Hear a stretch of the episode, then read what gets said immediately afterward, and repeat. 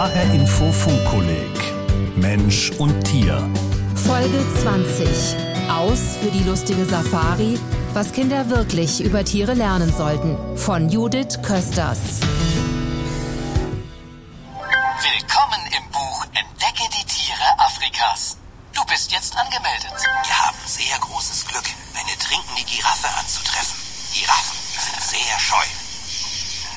Praktischer für die Giraffe, wenn das Trinken auch oben im Baum wäre.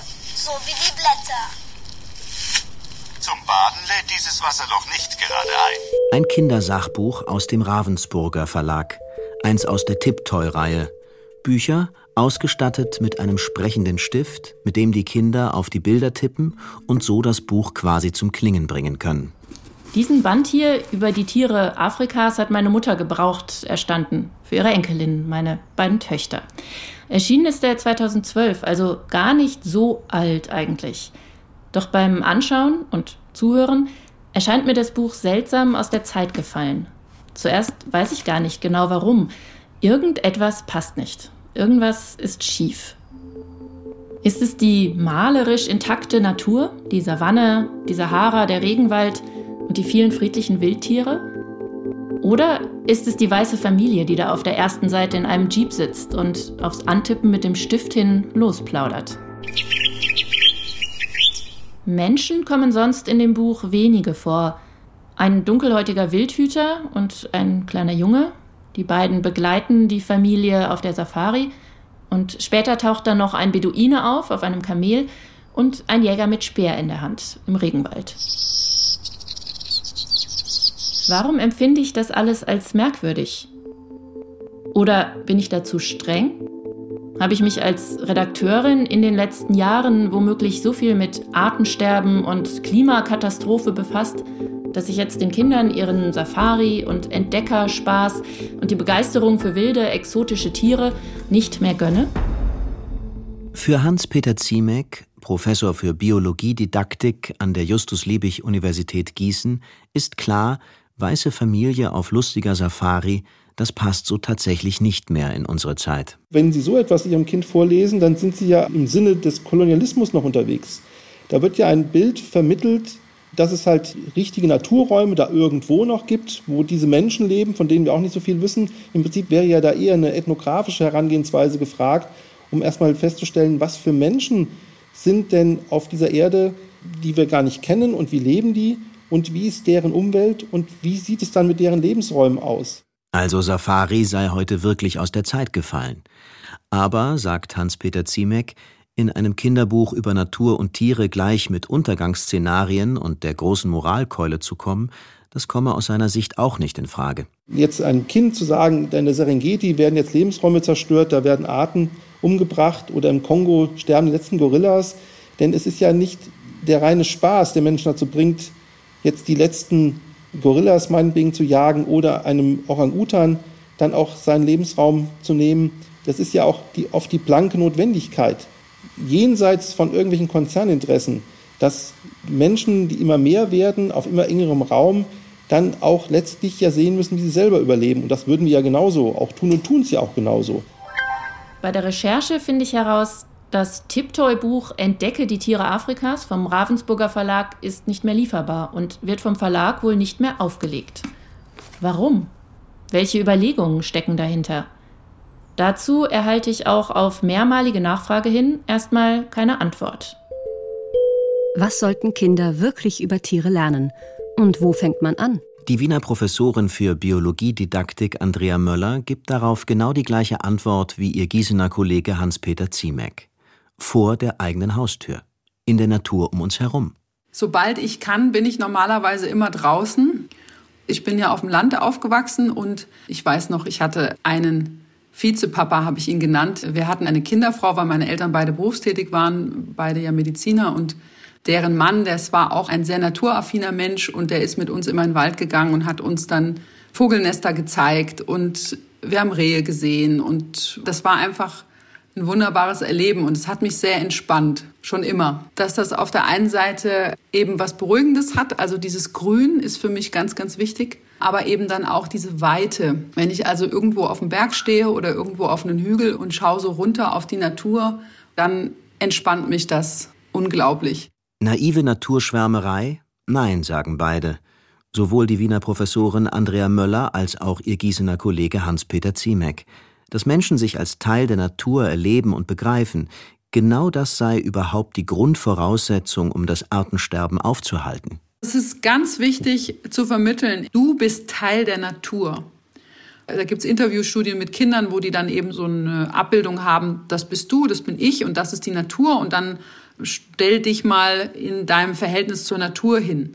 Und da gibt es natürlich welche, die sich auch über die Natur stellen.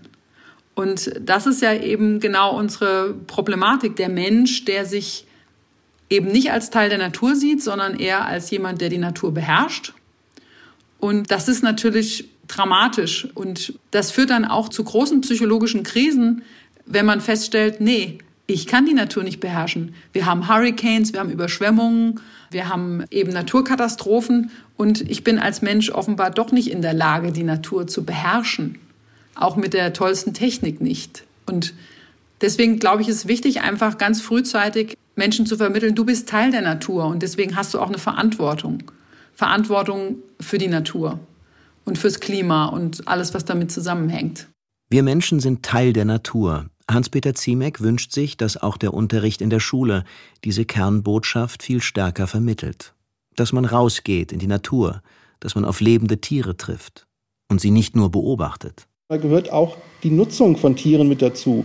Sei das nun das Scheren eines Schafs, um an seine Wolle zu kommen, Sei das aber auch die Frage, ich muss ein Huhn schlachten oder ich bekomme ein Ei von einem Huhn. Wie funktioniert das eigentlich? Also der Gesamtumgang mit lebenden Tieren gehört zu dem, was ein Mensch in seiner frühesten Jugend kennenlernen muss eigentlich, um über sein Leben hinweg auch eine nicht zu vermenschlichende Sicht auch auf Tiere zu haben ein Schafscheren oder ein Huhn schlachten als Teil des Biologieunterrichts? Die Realität, jedenfalls in Industrieländern wie Deutschland, ist davon weit entfernt. Es ist immer wieder für mich schwierig, solche Diskussionen auch mit Biologielehrern und Biologielehrerinnen oder speziell auch mit Erzieherinnen und Erziehern zu führen, weil äh, dort eben genau dieser Verlust an Beziehung da ist, in der Ausbildung auch nicht wieder aufgeholt wird und ich dann auch auf Kindergartensituationen oder Grundschulsituationen treffe, wo dann das Sezieren von toten Tieren oder auch eben diese Frage, wie wird denn jetzt ein Tier geschlachtet und was bedeutet das, wenn wir das Fleisch nachher auf dem Teller haben wollen, dass das halt ausgeblendet wird aus einem falsch verstandenen Pietätsidee, aus auch einer falsch verstandenen Tierwohldiskussion, dass da so zwei Welten aufgebaut werden.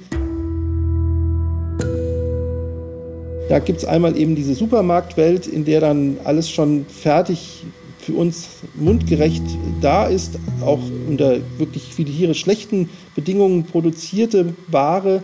Und dass es daneben dann diese heile Welt gibt, in der es halt nur Schmusekatzen gibt, Schmusekaninchen und in der dann halt auch Hunde mit Schokolade gefüttert werden.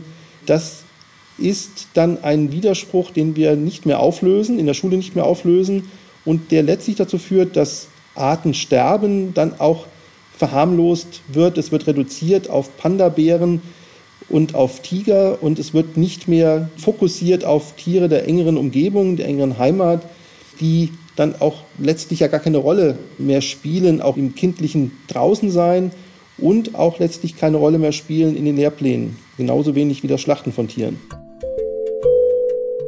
Panda-Bär, Hai und Tiger statt Ziege, Perlmuttfalter und Wildbiene – und das Fach Biologie ist reiner Buchunterricht, ohne rauszugehen in die Natur? Auch die Biologiedidaktikerin Andrea Möller hält davon wenig und erzählt, als Teil einer Prüfungskommission musste sie vor Jahren die Unterrichtsstunde eines Lehramtsreferendars begutachten. Thema der Stunde Lebensraum Bach. Formal, sagt sie, war an der Stunde nichts auszusetzen. Guter Einstieg, Erarbeitungsphase, Sicherung, alles an sich didaktisch tipptopp aber er ist trotzdem durchgefallen. Hintergrund der Sache war, dass genau hinter dem Schulgebäude ein Bachlauf lief. Und er hätte eigentlich nur mit seinen Schülern aus dem Klassenraum raus und zu dem Bach gehen müssen und hätte überhaupt kein Arbeitsblatt bemühen müssen. Und das war so eine ikonische Veranstaltung, wo ich gedacht habe, ja, das kann ja wohl nicht wahr sein. Und da sieht man, wie weit entfernt dieser junge Lehrer von der Wirklichkeit war. Und das meine ich halt. Also da gibt's eine ganze Menge jetzt gerade von den jungen Kolleginnen und Kollegen, die einfach in dieser Digitalisierung leben, die sich die Arbeitsblätter aus dem Internet runterladen und damit in die Schule kommen und sich eigentlich gar keine Gedanken mehr machen, wie kann ich denn wirklich dieses wichtige Naturerleben, wie kann ich das im Unterricht machen? Lange Zeit, sagt Andrea Möller, war das Lernen über Natur in Deutschland davon geprägt, dass man versucht hat, nützliches Wissen für das tägliche Leben und die Landwirtschaft zu vermitteln. Also es ging konkret um Feldfrüchte und wie baue ich Dinge an und wie ernte ich und wann ernte ich und so diese Fruchtfolge, das wurde thematisiert. Nach 1830 fing man an, Wissen über Tiere, Pflanzen und Mineralien nach dem Ordnungssystem des Naturforschers Karl von Linné zu unterrichten – Biologie wurde zu einem großen Teil Bestimmungsunterricht. Ein großer Einschnitt kam dann nochmal durch Friedrich Junge. Der hat ein Biologiebuch für die Schule auf den Markt gebracht, der Dorfteich als Lebensgemeinschaft. Und da war es so, dass eigentlich zum ersten Mal die Natur als ökologisches System betrachtet wurde und den Schülern auch beigebracht wurde. Also zum ersten Mal Zusammenhänge. Nicht nur hier ist die Pflanze und hier ist das Tier und das wird bestimmt und da gibt es irgendwie keinen Zusammenhang, sondern es gibt ökologische Zusammenhänge und eben am Beispiel dieses Dorfteichs. Der alltagspraktische Umgang mit der Natur war wichtig und galt lange als ein zentraler Teil des Biologieunterrichts.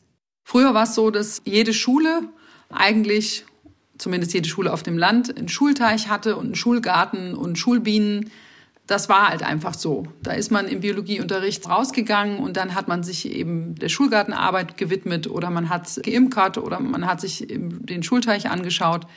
Da war die Natur greifbar. So sah der Biologieunterricht im Wesentlichen aus. Im Prinzip bis in die 70er Jahre des 20. Jahrhunderts, wenn man von den Jahren mit der menschenverachtenden Rassenlehre in der NS-Zeit absieht. Dann kam eine große Veränderung, zumindest westlich des Eisernen Vorhangs.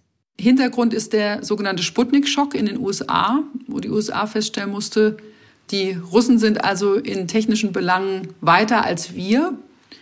Und das hat eigentlich ausgelöst, dass man den Naturwissenschaftsunterricht generell viel angewandter gemacht hat und wissenschaftsorientierter.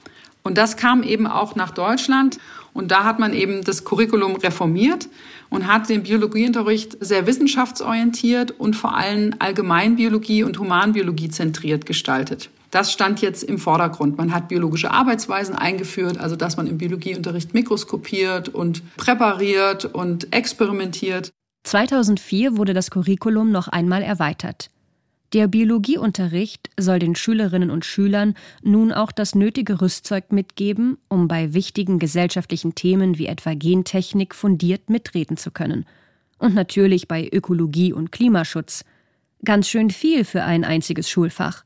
Und kein Wunder, wenn da für das Erkennen verschiedener Schmetterlingsgattungen oft keine Zeit mehr bleibt.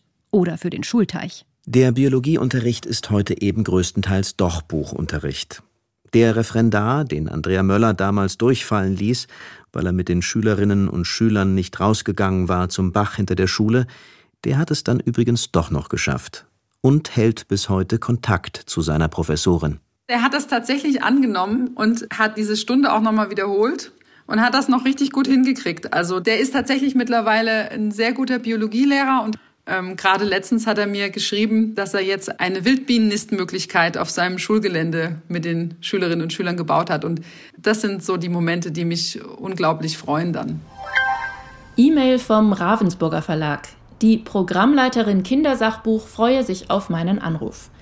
Zwar ist sie für die Tiptoy-Reihe, zu der das Afrika-Buch gehört, nicht verantwortlich, dafür aber für die Reihe Wieso, Weshalb, Warum. Als ich die google, merke ich, dass ich die Bücher auch schon in der Hand hatte. Es gibt die kleinformatigen für die zwei bis vierjährigen und dann die großformatige Hauptreihe für die vier bis siebenjährigen. Auffällig die dicken bunten Pappseiten mit vielen Klappen zum dahinterschauen und entdecken. Super für jüngere Kinder.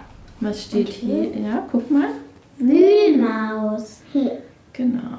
Einige Tiere sind so gut versteckt, dass man sie auf den ersten Blick gar nicht entdeckt. Zum Beispiel der Igel. Hier. Kröten und Igel kriechen Oder gern hier. unter Laub. Mach mal auf. Wir entdecken heimische Tiere gehört zu den jüngsten Neuerscheinungen der Kindersachbuchreihe, die Judith Witzel beim Ravensburger Verlag verantwortet. Und auf diesen Band ist sie besonders stolz. Auf die Vielfalt tatsächlich, die wir geschafft haben, unterzubringen in diesem Buch. Wir haben ja immer das Problem, dass wir nur acht Doppelseiten zur Verfügung haben, um riesengroße Themen zu vermitteln. Und das, finde ich, ist in diesem Band wirklich sehr, sehr gut gelungen. Und man hat gleich, ja, wenn man einsteigt, sieht man ja diese Garten-Wiesenszene mit einer Pracht von unterschiedlichsten Tieren.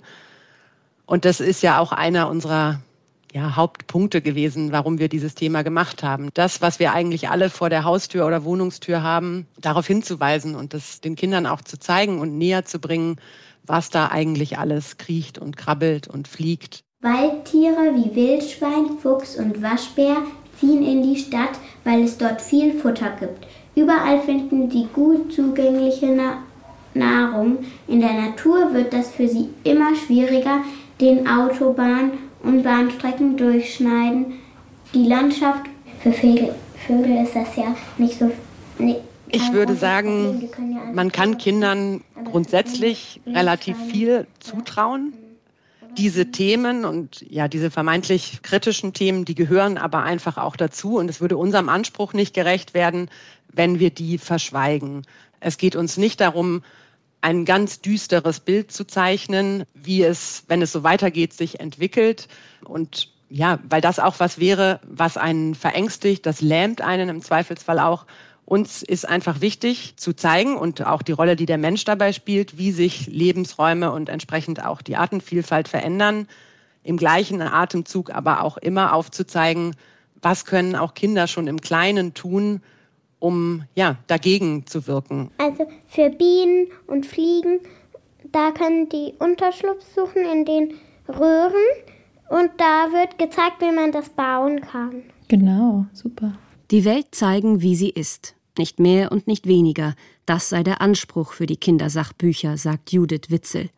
Der Band auf dem Bauernhof wurde zuletzt gründlich überarbeitet. Er zeigt jetzt keine dreckigen Schweine im Stroh mehr, sondern große Schweine- und Kuhställe mit Betonspaltenboden und Melkrobotern. Und der Band Unser Essen zeigt auf der Seite Woher kommt die Salami ebenfalls die Realität der Lebensmittelproduktion. Im Vordergrund sieht man einen idyllischen Bauernhof, im Hintergrund aber auch die industrielle Fleischfabrik. Und einen Metzgerladen, vor dem drei Kinder stehen. Ich esse am liebsten Hackfleischsoße oder Frikadellen. Igitt! Ach du armes Schweinchen. Gesellschaftliche Realität oder besser Parallelrealitäten, die in unseren Köpfen nebeneinander existieren. Der Biologiedidaktiker Hans-Peter Ziemek von der Uni Gießen spricht von Supermarktwelt und Schmusetierwelt. Jede achte Tierart ist vom Aussterben bedroht, sagen Hunderte von Wissenschaftlerinnen und Wissenschaftlern, die dem Weltbiodiversitätsrat der UN angehören. Wir hören das, lesen das und leben unseren Alltag weiter. Lässt einen das als Biologiedidaktikerin oder Didaktiker manchmal verzweifeln? Ja, sagen sowohl die Wiener Professorin Andrea Möller als auch ihr Gießener Kollege Hans-Peter Ziemek. Mich zieht das sehr runter, natürlich, weil ich einfach sehe, was da gerade los ist. Und als Biologin, man kann ja nicht die Augen vor den Tatsachen verschließen. Ich sehe das insofern sehr dramatisch, als dass ich merke, dass viele Menschen diese großen Veränderungen nicht wahrnehmen, die da vor ihren Augen passieren. Und das kann einen schon belasten, ja, auf jeden Fall. Das, was da momentan an den Polen passiert, was im tropischen Regenwald passiert, das ist nicht mehr zurückgängig zu machen. Und das ist dann eben die Dystopie, über die wir vielleicht auch reden müssen, dass wir gar keine Gedanken uns mehr machen müssen über direkte Naturbegegnungen für unsere Enkel, weil die werden ganz andere Sorgen haben, nämlich ob sie überhaupt auf diesem Planeten noch lebenswerte Umwelt vorfinden. Da sind sie also, die Dystopien, die Szenarien von einem Planeten, den die Spezies Mensch so lange ausbeutet, bis er für die meisten Lebewesen nicht mehr als Lebensraum dienen kann. Düstere Szenarien, mit denen wir die Kinder oder uns selbst nicht überfordern wollen. Derzeit sind wir als Gesellschaft aber in diese Richtung unterwegs. Und das zu konstatieren, ist kein Alarmismus, sondern Konsens unter Klimaforscherinnen und Biologen. Was nicht heißt, dass es nicht auch noch anders geht. Auf die Frage, wer oder was ihm Hoffnung macht, gibt Hans-Peter Ziemek eine unerwartete Antwort. Die Frauen. Wenn Sie die Ideengeschichte der Menschheit sich auch anschauen, dann waren viele Entscheidungen, die sich heute als sehr fatal erweisen, Männerentscheidungen. Und wenn wir uns den Artenschutz dann als Beispiel dafür ansehen, muss man sagen, dass viele der Fehlentscheidungen, die in den vergangenen 80, 90 Jahren im Artenschutz getroffen wurden, aus Aspekten des Kolonialismus stattfanden, aus Aspekten des Nationalismus dann auch gefördert wurden und letztlich auch aus Aspekten der Selbstüberschätzung von Männern stattfanden und der Fehleinschätzung durch Männer stattfanden. Hans-Peter Ziemek wünscht sich für mehr Artenschutz vor allem mehr Vernunft. Und die, sagt er, herrsche, egal in welcher Runde, stärker vor, wenn das Geschlechterverhältnis ausgeglichen sei. Das sei jedenfalls seine Praxiserfahrung in Diskussionen mit Försterinnen und Förstern, Jägern und Jägerinnen, genauso wie in Gesprächen mit Landschaftsplanern, Bauern und Bäuerinnen. Wir brauchen eben keinen überbordenden äh, Machismus bei jemandem, der sich mit Artenschutz beschäftigt, genauso wenig wie halt ein falsch verstandener Tierwohlbegriff. Es muss darum gehen, dass es wirklich eben diese Vernunft ist, die uns beim Artenschutz dann auch vorantreibt. Eine Vernunft, die es dem Menschen ermöglicht, sich als Teil der Natur zu begreifen. Dass uns als Gesellschaft da offenbar etwas abhanden gekommen ist, sagt Andrea Möller, das sehe man auch an der Beliebtheit von Achtsamkeitsübungen oder Naturerfahrungskursen. Vielleicht brauchen wir gar nicht besseren Biologieunterricht, sondern vor allem mehr Ruhe. Ich finde das immer so dramatisch, wenn ich so Szenen beobachte im Park. Also da läuft eine Mutter mit ihrem Kind an der Hand und erstmal guckt die Mutter die ganze Zeit ins Smartphone oder telefoniert. So nach dem Motto, das Kind braucht ein Naturerlebnis, aber ich habe eigentlich Wichtigeres zu tun. Und dann sieht das Kind was Tolles. Ein Schmetterling oder eine Ameise oder was auch immer auf dem Weg und will stehen bleiben, um dieses Tier zu beobachten. Und dann sehe ich, wie die Mutter dieses Kind weiterzieht nein, wir haben jetzt keine Zeit. Und dass das Kind was entdeckt hat und stehen bleiben will und das einfach mal betrachten will und vielleicht auch Fragen dazu hat, das wird komplett ignoriert. Und das frustriert mich total, weil ich denke, Erwachsene müssen doch einfach mal verstehen, dass Kinder eben genau so lernen und Natur erfahren und ihre Umwelt wahrnehmen und diese Zeit auch brauchen dafür. Was sollten Kinder wirklich über Tiere lernen? Vielleicht müsste man das umdrehen. Vielleicht ist die zielführende Frage, was können wir in Sachen Natur von den Kindern lernen? Ich glaube tatsächlich, dass Kinder eben ihre ganzen Sinne noch einsetzen, um Natur zu erfahren und auch ganz viel mehr wahrnehmen als wir. Wir könnten das auch, aber wir haben es uns quasi abtrainiert. Also so ein bisschen wurde uns das vielleicht auch abtrainiert. Wir wurden weitergezerrt, obwohl wir gerade eine spannende Raupe auf dem Weg gesehen haben und wir hätten uns die gerne angeschaut. Aber uns wird vermittelt, du, die Raupe ist nicht wichtig, wir müssen weiter, weil wir müssen jetzt noch einkaufen oder wir müssen jetzt noch unserer Arbeit nachgehen.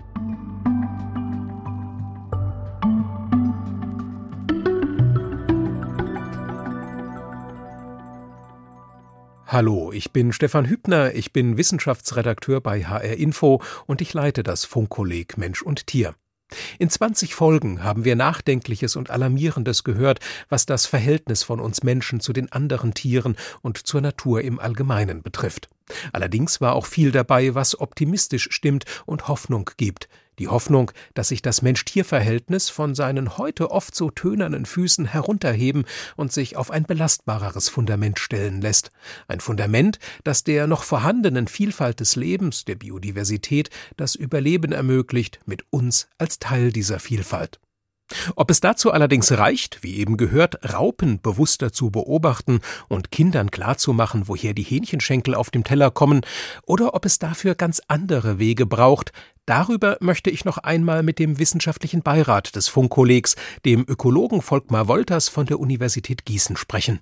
Insofern hörten Sie heute zwar die offiziell letzte Folge des Funkkollegs Mensch und Tier, ihr folgt jedoch noch ein Funkkolleg extra, in dem Volkmar Wolters und ich ein Resümee der 20 Folgen ziehen werden, unter dem Titel Gemeinsam in Seenot oder Land in Sicht, unsere Zukunft mit den anderen Tieren.